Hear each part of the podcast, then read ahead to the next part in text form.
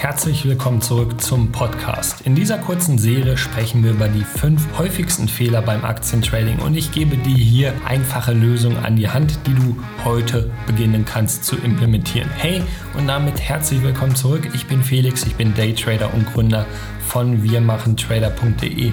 Ich bekomme immer wieder die Frage gestellt, worauf man eigentlich achten sollte, wenn man Aktien kauft. Ganz wichtig, und das vorweg, auch ich wusste am Anfang wirklich nicht, was entscheidend ist. Und ich habe beispielsweise Aktien gekauft. Ich erinnere mich noch, die haben sich kaum bewegt. Also ich war lange in diesen Aktien drin.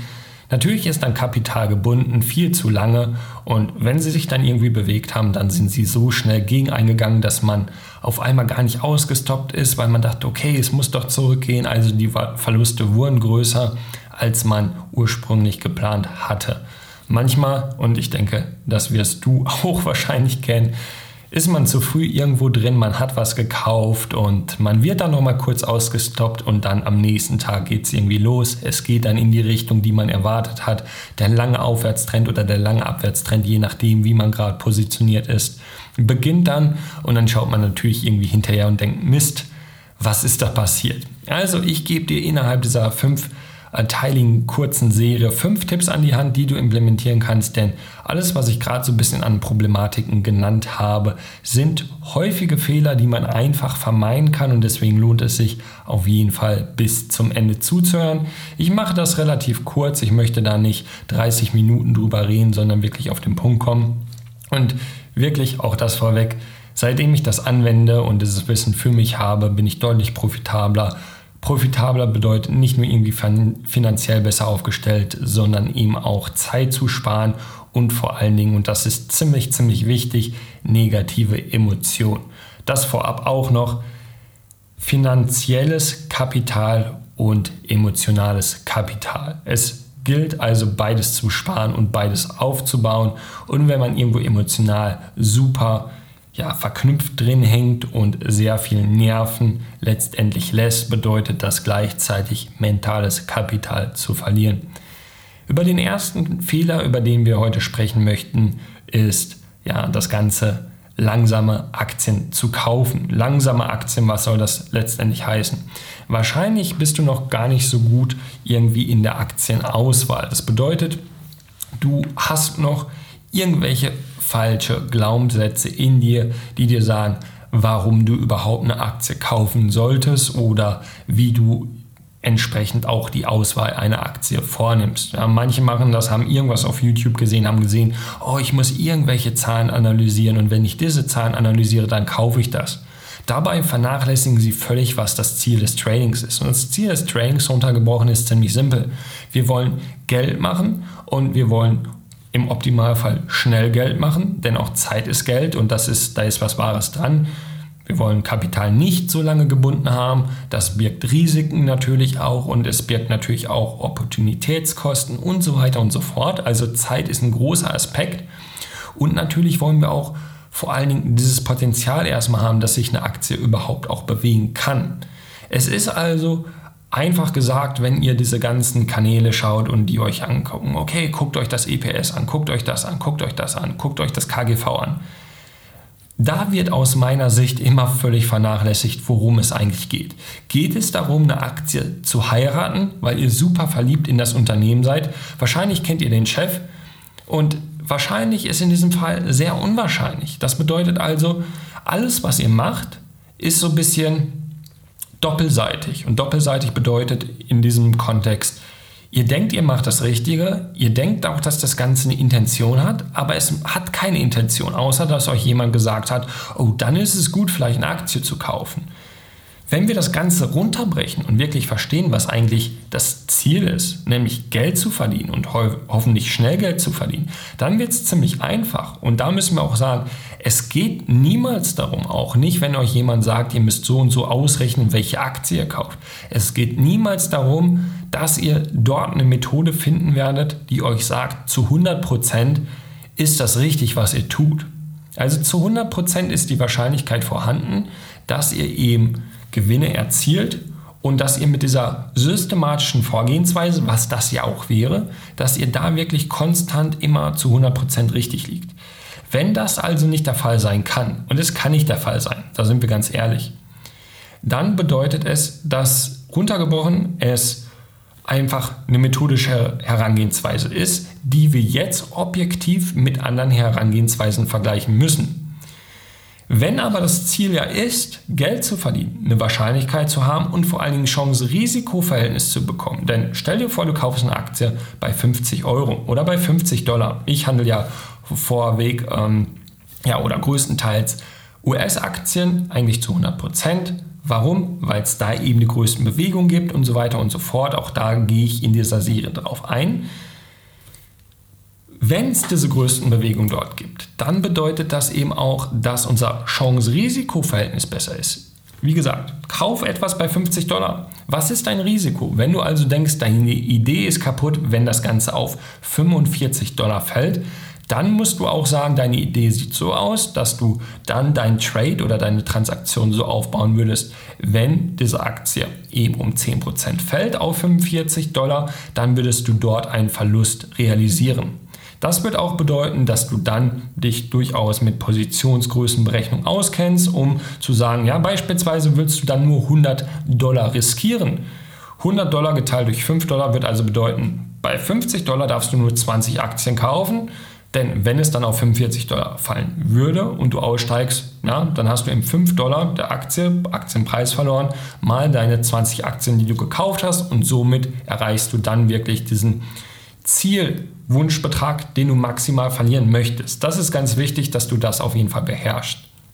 Nichtsdestotrotz müssen wir jetzt überlegen, was wir eigentlich kaufen. Und die meisten beschäftigen sich damit nicht. Und sie würden beispielsweise bei der gesagten Rechnung vielleicht wirklich diese 5 Dollar riskieren wollen.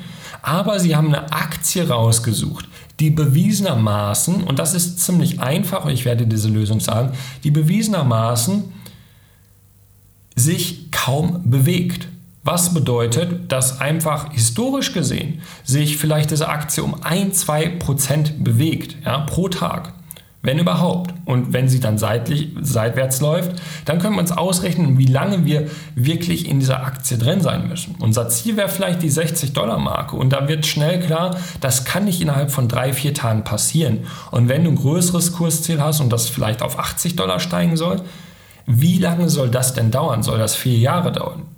Es ist nicht falsch, auch was ganz lange im Portfolio zu haben und so weiter und so fort. Aber diese Dinge, die wir im aktiven Handel, im aktiven Trading lernen, die kann man, wie gesagt, auch fürs kurze aktive Trading benutzen oder auch daraus was ableiten, falls jemand etwas wirklich lange halten sollte. Denn auch Leute, die etwas lange halten, auch das bedeutet ja, auch da wieder Opportunitätskosten. Wenn du sagst, oh, du möchtest schlichtweg etwas für ein Jahr halten, dann würdest du mir dennoch wahrscheinlich zustimmen, wenn du sagst, ein Jahr ist, macht es mehr Sinn, wenn es plus 100% ist und nicht nur plus 5%. Okay? Also, das ist das Wissen vorweg so ein bisschen und jetzt machen wir ganz kurz noch, was es bedeutet und wie du das Ganze findest. Es gibt ein ziemlich einfaches Tool und ich werde dir das in diesen Show Notes unten verlinken.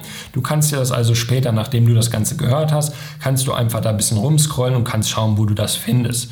Es gibt einen Indikator, der nennt sich Average Daily Range. Die sagt also, wie groß eine Bewegung oder wie viel sich eine Aktie pro Tag im Durchschnitt bewegt. Und wahrscheinlich kennst du auch andere Formen. Du hast vielleicht schon mal den Begriff Average True Range gehört und so weiter und so fort. Es gibt da wieder Vor- und Nachteile. Hier ist es wirklich so, dass wir bei dieser sogenannten Average Daily Range, also bei der durchschnittlichen Tagesrange, nur immer die prozentuale Bewegung vom Hoch zum Tief betrachten. Und wir würden jetzt nicht sowas betrachten wie eine Handelslücke, also ein Gap, was wir häufig in Aktien sehen, also wirklich nur die reine Dynamik, die diese Aktie über den Handelsverlauf eines Tages mit sich brachte. Wenn du also allein darauf schaust, Aktien auszuwählen, die eine erhöhte Average Daily Range mit sich bringen, dann wirst du automatisch auch mehr Bewegung haben.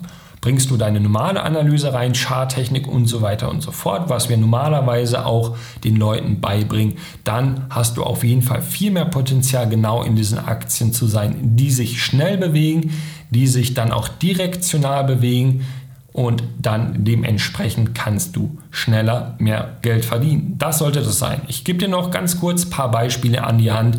Und zwar können wir da einfach mal vergleichen, dass wir beispielsweise die AMC-Aktie hatten. Die AMC-Aktie war ein ziemlicher Hype in Amerika und die hat beispielsweise ein ADR von 25%. Bedeutet also, dass sich diese Aktie pro Tag im Schnitt um 25% bewegt hat.